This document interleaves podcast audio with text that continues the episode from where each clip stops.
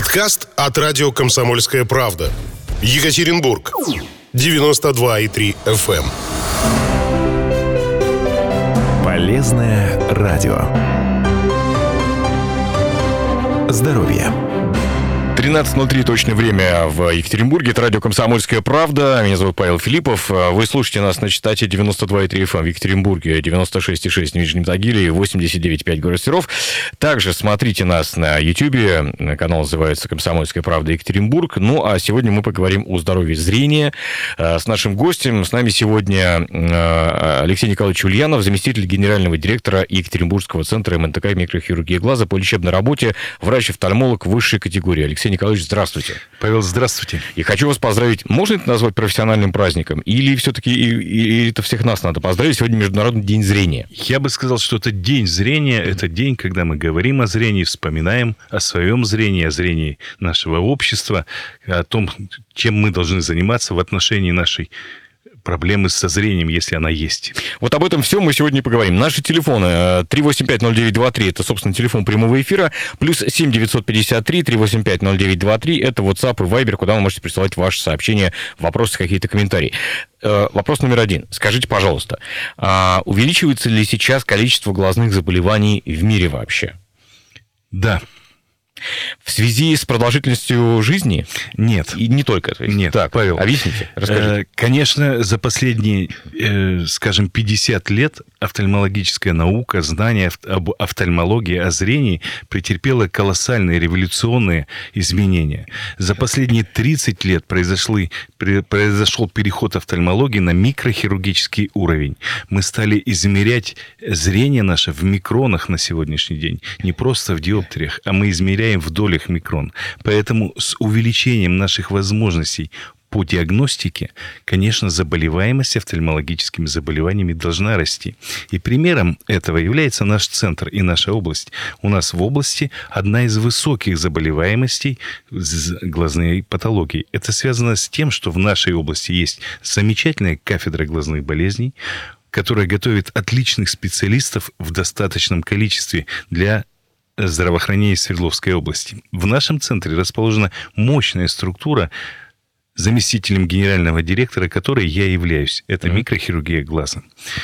Поэтому наши возможности по диагностике этих заболеваний удивительные. И поэтому, конечно, мы выявляем все, что должно быть выявлено сегодня в Свердловской области. То есть, другими словами, может быть, не заболеваемость растет, выявляемость растет. Выявляемость да? у нас на достаточно хорошем уровне, да. Плюс, насколько я понимаю, люди стали жить дольше, чем жили, там, допустим, 100 лет назад, поэтому они доживают, как принято в вашей среде говорить, до своей катаракты, ну, в том числе глаукомы, да, глаукомы, диабетической ретинопатии и возрастной макулодистрофии. Это как раз те четыре причины слепоты в мире, которые существуют и признаны существенно значимы для здоровья населения. Но вы знаете, что с ними делать?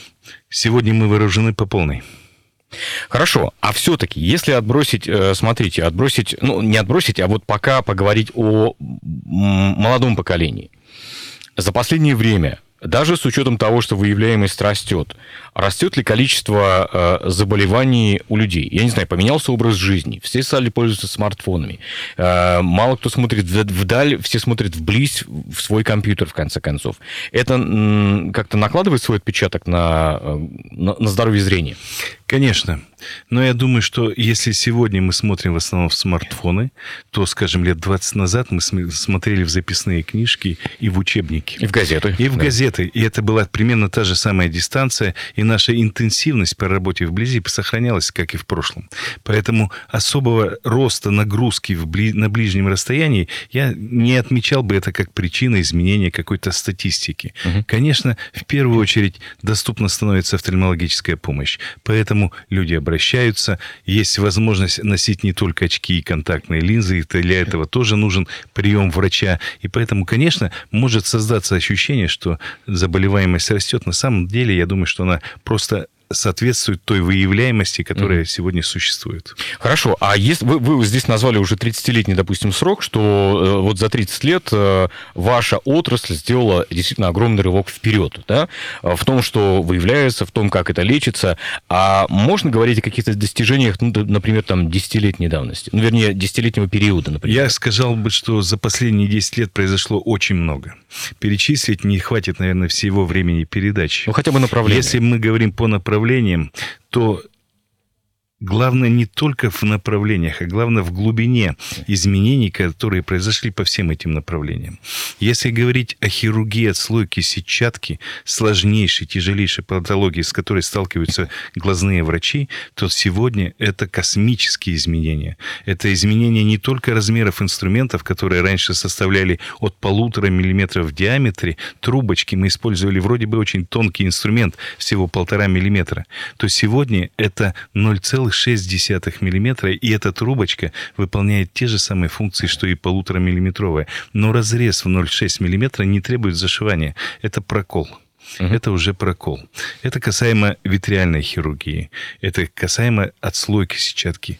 Но в ней же существует огромное количество химических э, веществ. Это силиконовые масла. Это расширяющиеся газы, которые используются в хирургии. Это специальные красители для окраски отдельных клеточных структур внутри глаза. Это вот то, что касается пере... э, отслойки сетчатки. Если мы говорим с вами о, рефрак... о кератопластики, о пластической хирургии передней мембраны глаза прозрачной э, роговицы, то и в ней произошли колоссальные изменения. Мы перешли от просто замены центральной зоны роговицы на такую же зону. Мы начали использовать клеточные структуры, клеточные пласты. И хирургию э, выполняем по замене 15-микронной задней стенки роговицы на такую же стенку на сегодняшний день. Если мы говорим о банальной, простой вроде бы патологии, которую все знают, это катаракта. Угу. На сегодняшний день мы не просто кладем искусственный хрусталик внутрь глаза, мы имеем огромный огромный помощник сегодня в виде программного продукта по расчету интракулярной линзы, который с высокой степенью достоверности позволяет нам рассчитать, какое зрение будет у пациента после операции. Мы имеем при катарактальной хирургии сегодня, при хирургии катаракты, огромный набор веществ, которые позволяют защитить все структуры глаза и не позволить глазу ухудшить свое состояние после операционном периоде. Революция происходит в каждом направлении. Детская... Детская офтальмология еще, Детская кстати, офтальмология. Сегодня в нашем центре существует программа э, школы зрения, когда в игровой форме мы учим детей развивать свое зрение. А мы с вами знаем, что нервная система у ребенка, ребенок рождается с недоразвитой нервной системой, которая развивается до возраста 7-8 лет. И это тот период, когда мы можем каким-то образом воздействовать на эту систему для ее более лучшего развития. Ну, например, нашего зрения у детей. Все это дает революционные подходы. Оценить их, конечно, очень сложно когда ты занимаешься ежедневно, у тебя что-то новое появляется, появляется, появляется. И когда ты оглядываешься назад, думаешь, как ты мог решать эти задачи ровно 5, 6, 10 лет назад. Сегодня у тебя куча помощников, огромное количество. Смотрите, а э, как бы вы оценили распространенность глазных заболеваний непосредственно у жителей Свердловской области? Я не знаю, может быть, сказывается экология, климат, там какие-то еще факторы на этом? Или мы так, знаете, ну, как все остальные?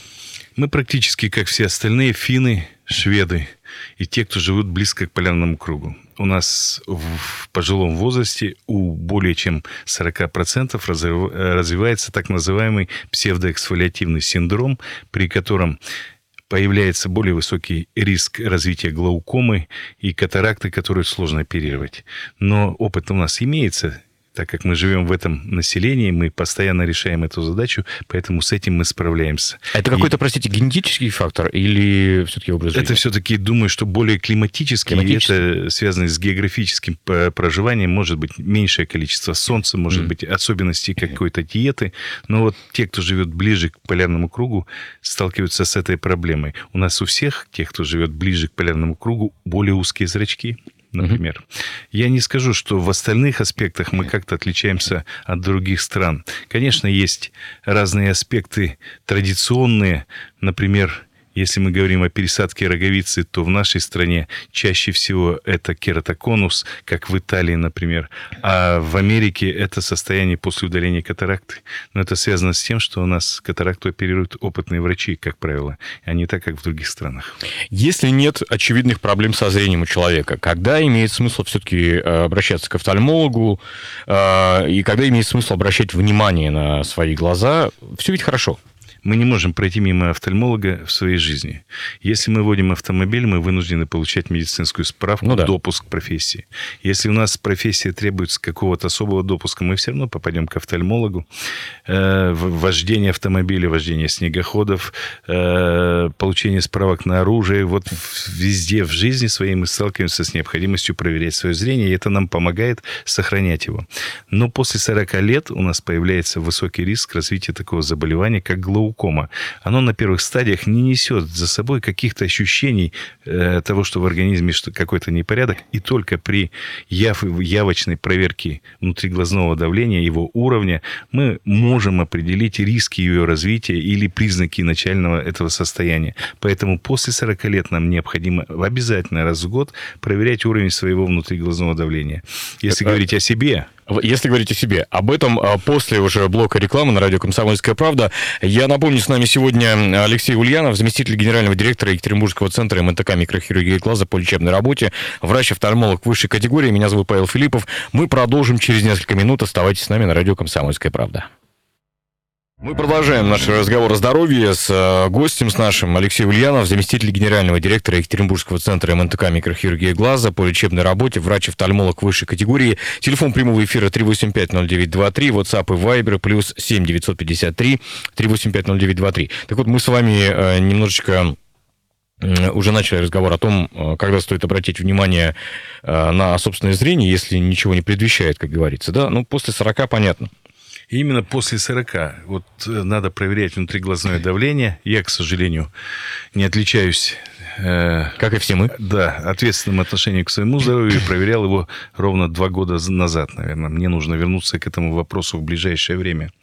Это то, что касается глаукомы и давления. Если мы говорим о более распространенных, часто распространенных заболеваниях, таких как диабет, конечно, нужно контролировать состояние глазного дна, потому что это как зеркало, это как э, окно в микромир своего организма, позволяет увидеть то, что происходит на сегодняшний день в организме организме, как изменяются сосуды, как изменяется весь процесс обмена веществ. И это единственное место, где это можно увидеть. И у нас в клинике на сегодняшний день существует скрининговая программа, куда можно попасть без, по направлению эндокринолога, без прохождения офтальмологического отдельного обследования и выявить, есть нарушение, есть необходимость более глубоких э, обследований по диабету, по глазному диабету, или же можно отложить это на какое-то время, и эти программы у нас также присутствуют. Угу. В основном это 40 лет. В молодом возрасте мы, как ответственные, я как ответственный дед, например, или ответственные родители, должны озаботиться состоянием зрения своего ребенка, посмотреть, не косит ли глазик, нет ли ощущения, что ребенок смотрит одним глазом и вовремя озаботиться тем, чтобы проверить зрение. У нас есть прекрасная служба детского зрения, которая в игровой форме помогает деткам включиться в процесс выздоровления, и это облегчает весь процесс и дает более высокие результаты. Смотрите, вы уже упомянули здесь диабет, и действительно диабет – это то, что влияет на э, течение многих заболеваний, да, и является там каким-то осложняющим фактором, возможно. А что еще? Может быть, люди с каким-то образом жизни еще должны следить за э, своим состоянием, за состоянием своего зрения, своих глаз. Ну, я имею в виду, что, может быть, у кого-то там тяжелая работа, пыльная, шумная и так далее.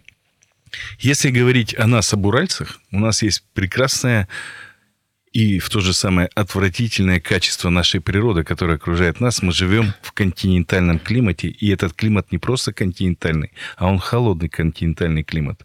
У нас благодаря современной сегодняшней инфекционной ситуации в стране раньше времени включают отопление, и наши квартиры очень быстро высушиваются. Мы живем с вами в очень сухом климате. А глаз – это влажная структура, которая должна всегда оставаться влажной. И слеза играет огромную роль в акте зрения, в качестве зрения.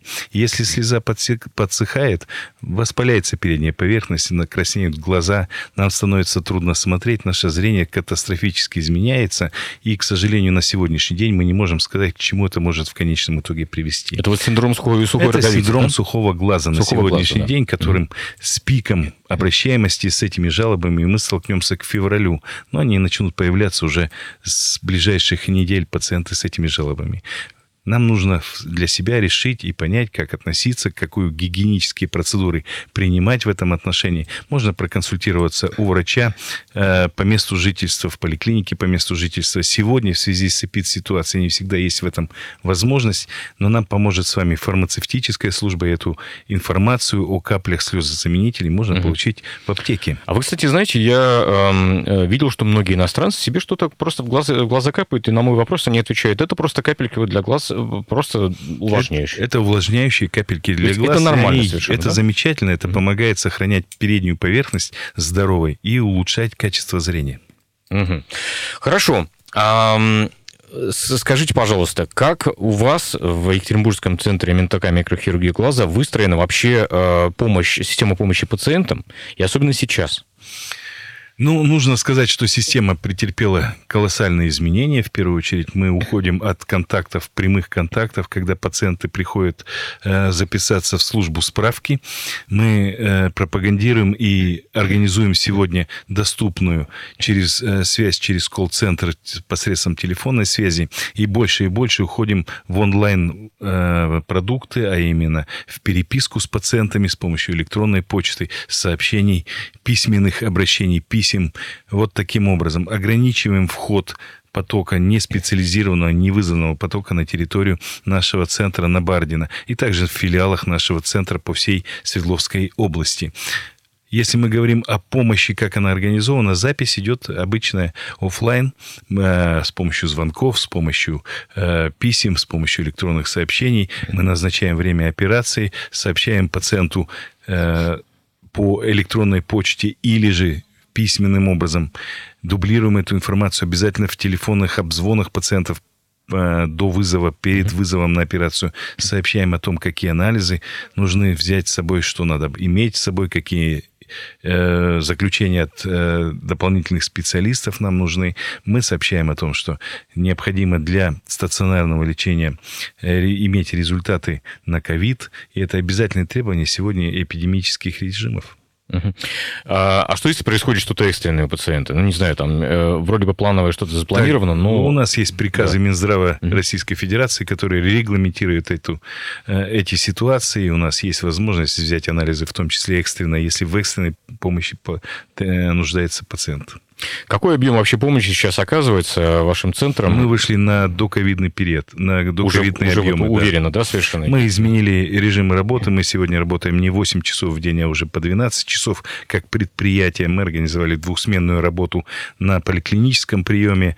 У нас работает стационар, но количество мест в стационаре мы резко уменьшили за счет э, уменьшения плотности заселения в номера или в палаты нашего э, стационара. Поэтому есть определенные ограничения ограничения, но мы стараемся изо всех сил э, выполнить те планы, которые э, взяли на себя в начале года. Вы упомянули уже э, работу с детьми, там, допустим, что диагностика происходит в игровой форме, но у вас же есть еще и школа зрения. Если можете, расскажите немножко об этом. И правильно ли я понимаю, что вот когда я пошел в первый класс, это было в 80-х годах, да. у нас там клеились на окна класса точки, и нас учили, ну, расслаблять, там, не знаю, глаза, например, то есть да. перефокусироваться там и так далее. То есть это уже вот часть школы зрения? Это часть школы зрения, это различного рода тренировки.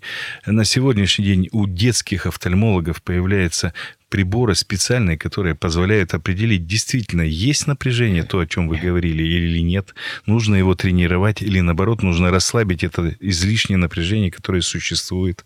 У детских офтальмологов в арсенале помощи есть призматические линзы, которые специально наклеиваются дополнительно, чтобы выполнить именно задачу расслабления конвергенционных вот этих движений и не стимулировать развитие близорукости. То, что мы спрашиваете про школу зрения, это как раз вот та игровая форма э, тренировок, обследований и всего комплекса, которое создано и существует, функционирует в двух детских отделениях в городе Екатеринбурге и в наших филиалах по всей области.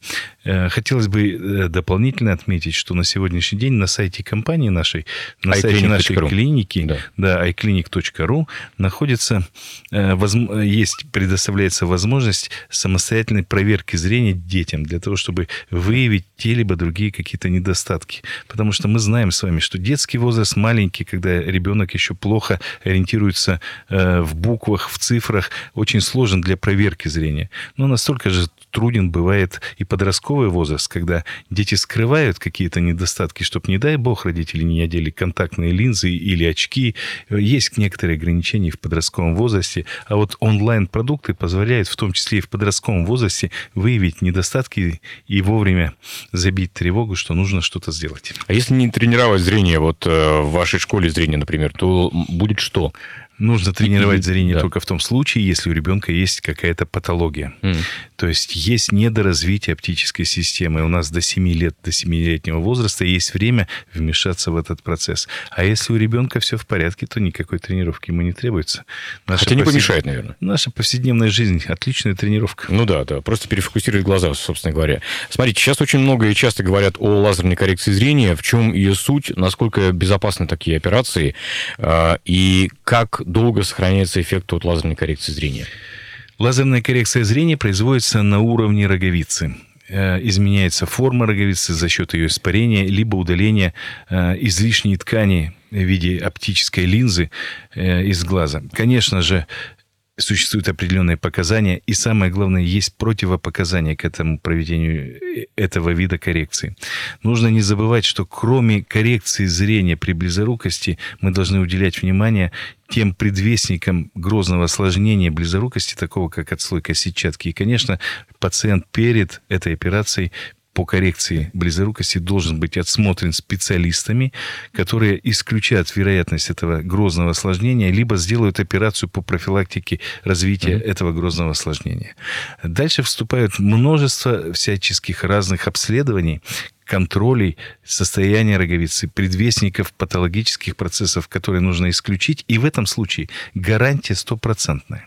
Угу но нужно исключить все возможное негатив на дооперационном этапе. Существует несколько типов лазерных операций. Они есть более простые, более сложные, разные по стоимости. Но о них мы поговорим уже немножко попозже, после выпуска новостей на радио «Комсомольская правда». Э, напомню, что сегодня Международный день зрения, и о зрении мы говорим с нашим гостем, с Алексеем Ульяновым, заместителем генерального директора Екатеринбургского центра МНТК микрохирургии глаза по лечебной работе, врачом-офтальмологом высшей категории. Продолжим наш разговор о зрении, собственно, лазерной коррекции его через несколько минут после выпуска новостей на радио «Комсомольская правда». 13.33 точное время, это радио «Комсомольская правда» о здоровье зрения. Мы сегодня говорим с нашим гостем Алексей Ульянов, заместитель генерального директора Екатеринбургского центра МНТК микрохирургии глаза по лечебной работе, врач-офтальмолог высшей категории. Ну и напомню, что сегодня вообще-то отмечается день, Международный день зрения. Так вот, про м, лазерную коррекцию зрения.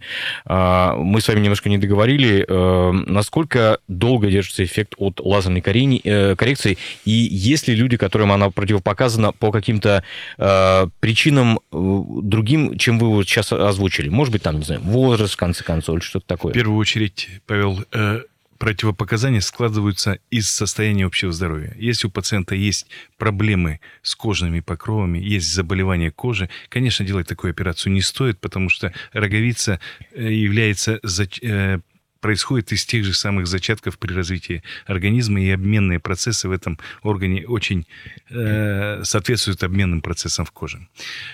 Если говорить о показаниях, как долго держится эффект, всю оставшуюся жизнь у человека будет зрение то, которое он получит в конце операции.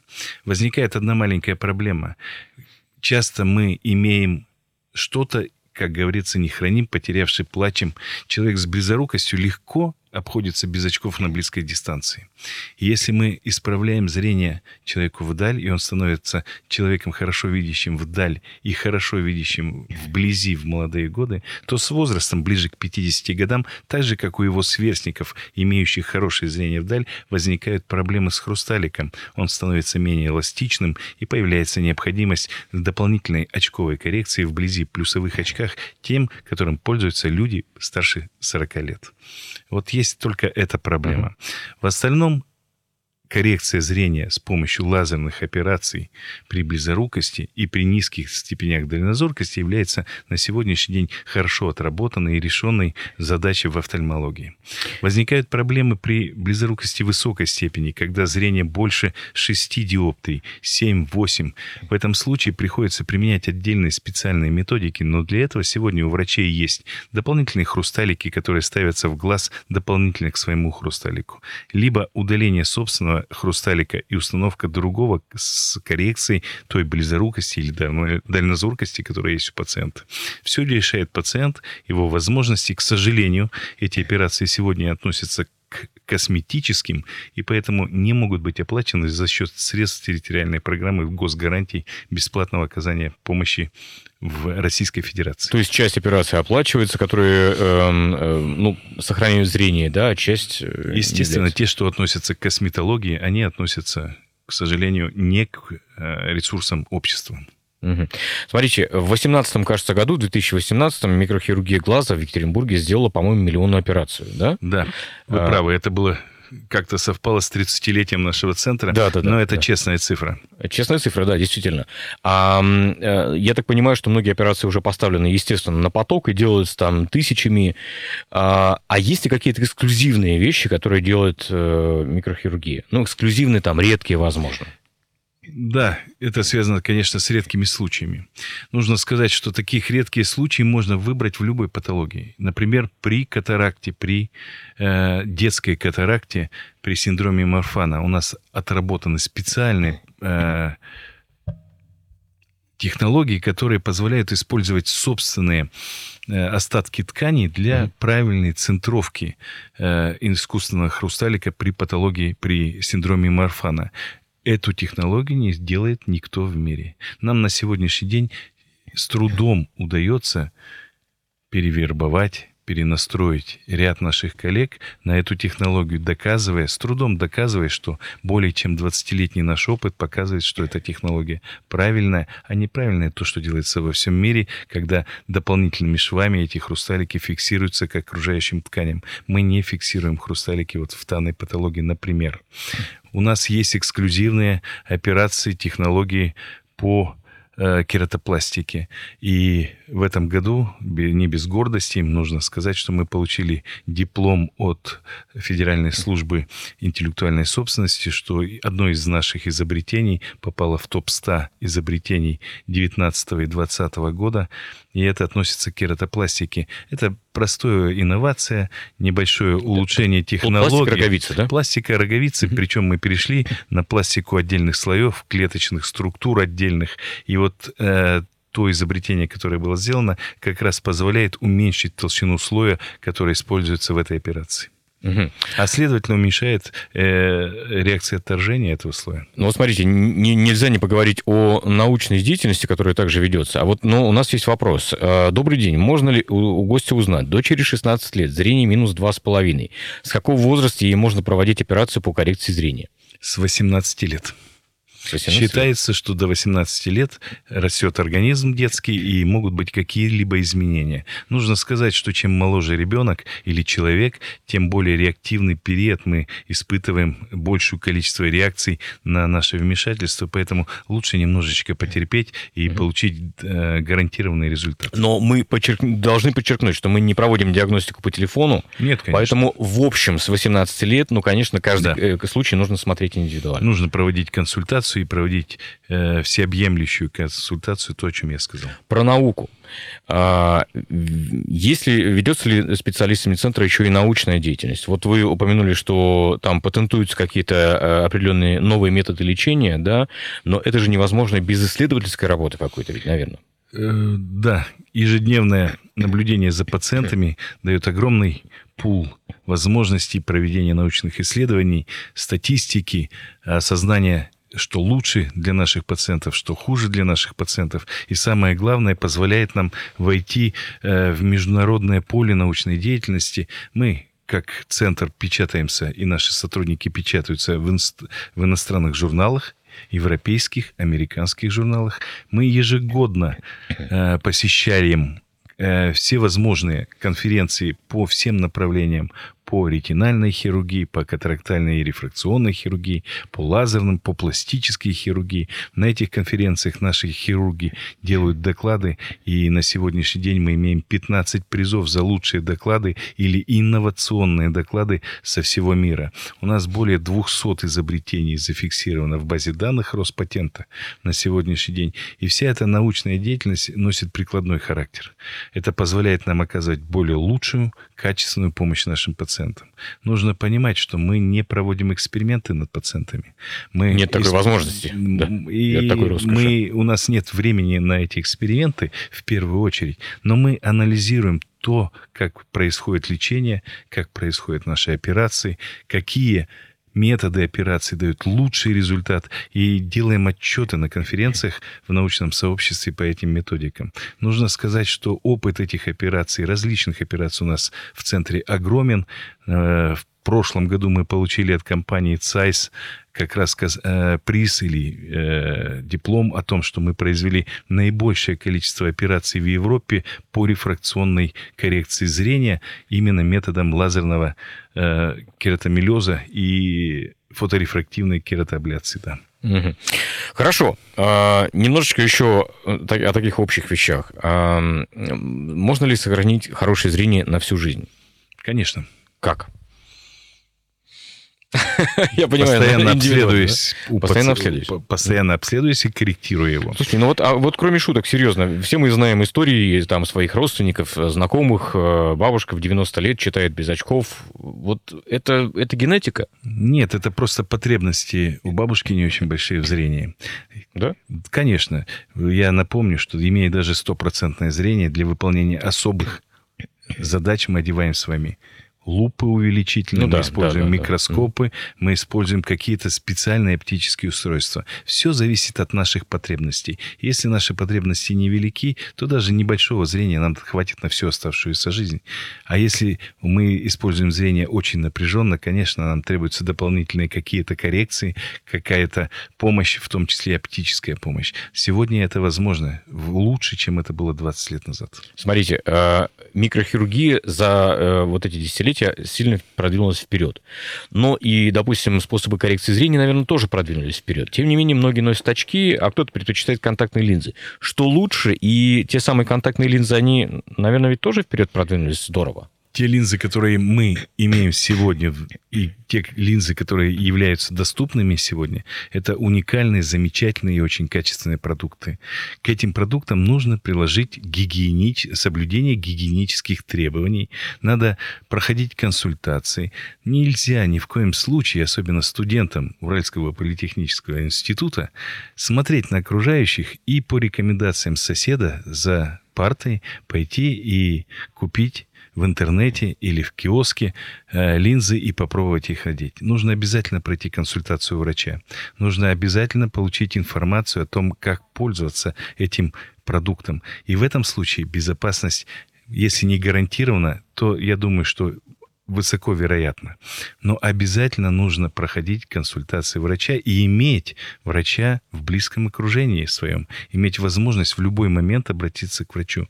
Все негативные явления отношения контактных линз мы видим только тогда, когда пациент долго не обращается с проблемами к врачу. Да, к сожалению. Спасибо. Ну вот все, о чем мы, наверное, на сегодня успели с вами поговорить. Напомню, что наш гость сегодня в Международный день зрения это Алексей Николаевич Ульянов, заместитель генерального директора Екатеринбургского центра МН МНТК микрохирургии глаза по лечебной работе, врач-офтальмолог высшей категории, сайт iClinic.ru, ну, конечно же, ваше центральное отделение на Бардина, да?